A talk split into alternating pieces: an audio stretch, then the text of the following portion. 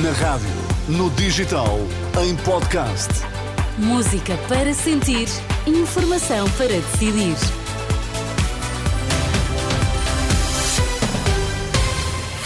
Vamos às notícias. Bom dia, Carla Fino. O que é que temos a esta hora? Olá, bom dia. É só uma infecção pulmonar e o Papa está a recuperar, garante o Vaticano. A maternidade é penalizada. A reação do padre Jardim Moreira ao aumento de famílias sinalizadas pelas comissões de proteção de crianças e jovens. São estes os destaques. Agora vamos saber os detalhes. Vaticano confirma que Papa Francisco tem uma inflamação eh, pulmonar, mas garante que exames médicos excluíram a possibilidade de pneumonia. Em resposta aos jornalistas, o diretor da sala de imprensa do Vaticano, Matteo Bruni, disse que as condições do Papa são boas e estacionárias e que Francisco não tem febres. Para facilitar a recuperação, o Papa vai adiar alguns dos seus compromissos. Recordo que ontem, ao contrário do que é habitual, o Papa não surgiu à janela do Vaticano para a recitação do Ângelus. São casos pontuais, mas ainda assim cada vez mais frequentes. Há famílias que estão a ser sinalizadas às comissões de proteção de crianças e jovens porque perderam a casa. As CPCJ da Amadora, Sintra e Lisboa Centro, as maiores do país, são as comissões onde se registram mais casos. De acordo com o Jornal Público, são as famílias monoparentais as mais atingidas. À Renascença, o padre Jardim Moreira, da Rede Europeia Antipobreza, afirma que a maternidade em Portugal está a ser penalizada analisada num quadro que classifica de desumanização. Estamos numa situação em que o capital é que comanda a vida, o mercado cego é que comanda a vida das pessoas e as pessoas são sujeitas ao mercado e tudo depende daí. Este é o grande problema, que estamos numa desumanização.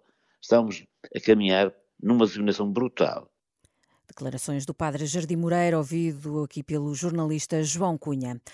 O governo precisa de mais tempo para organizar o Serviço Nacional de Saúde. Numa altura em que há 36 serviços de urgência com condicionamentos no país, Manuel Pizarro reconhece que a dependência do SNS das horas extraordinárias dos médicos é um problema crónico. Ainda assim, o Ministro da Saúde considera aceitável o funcionamento em rede que tem sido praticado. Estamos a falar de um problema crónico do nosso sistema, que é a dependência do sistema de milhões de horas extraordinárias prestadas pelos médicos. Nós temos, de facto, criar um modelo que eh, obvie essa circunstância e se precisa de medidas que vão demorar tempo para fazer efeito, o que temos é que garantir que as medidas de contingência que serão tomadas no entretanto dão resposta às necessidades dos portugueses Manuel Pizarro aos jornalistas na última hora no Porto, à margem de uma visita ao Hospital da Perlada. Israel admite prolongar o cessar-fogo, mas só se o Hamas libertar 10 reféns por dia.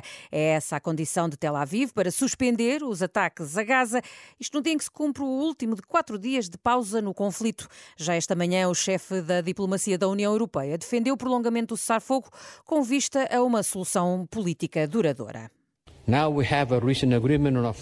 Temos nesta altura um acordo de cessar-fogo de quatro dias e a libertação de reféns civis. É um primeiro passo muito importante. Apreciamos o papel do Qatar e de outros países por terem alcançado este acordo, mas é preciso fazer muito mais para aliviar a situação crítica em Gaza e encontrar uma solução para esta crise.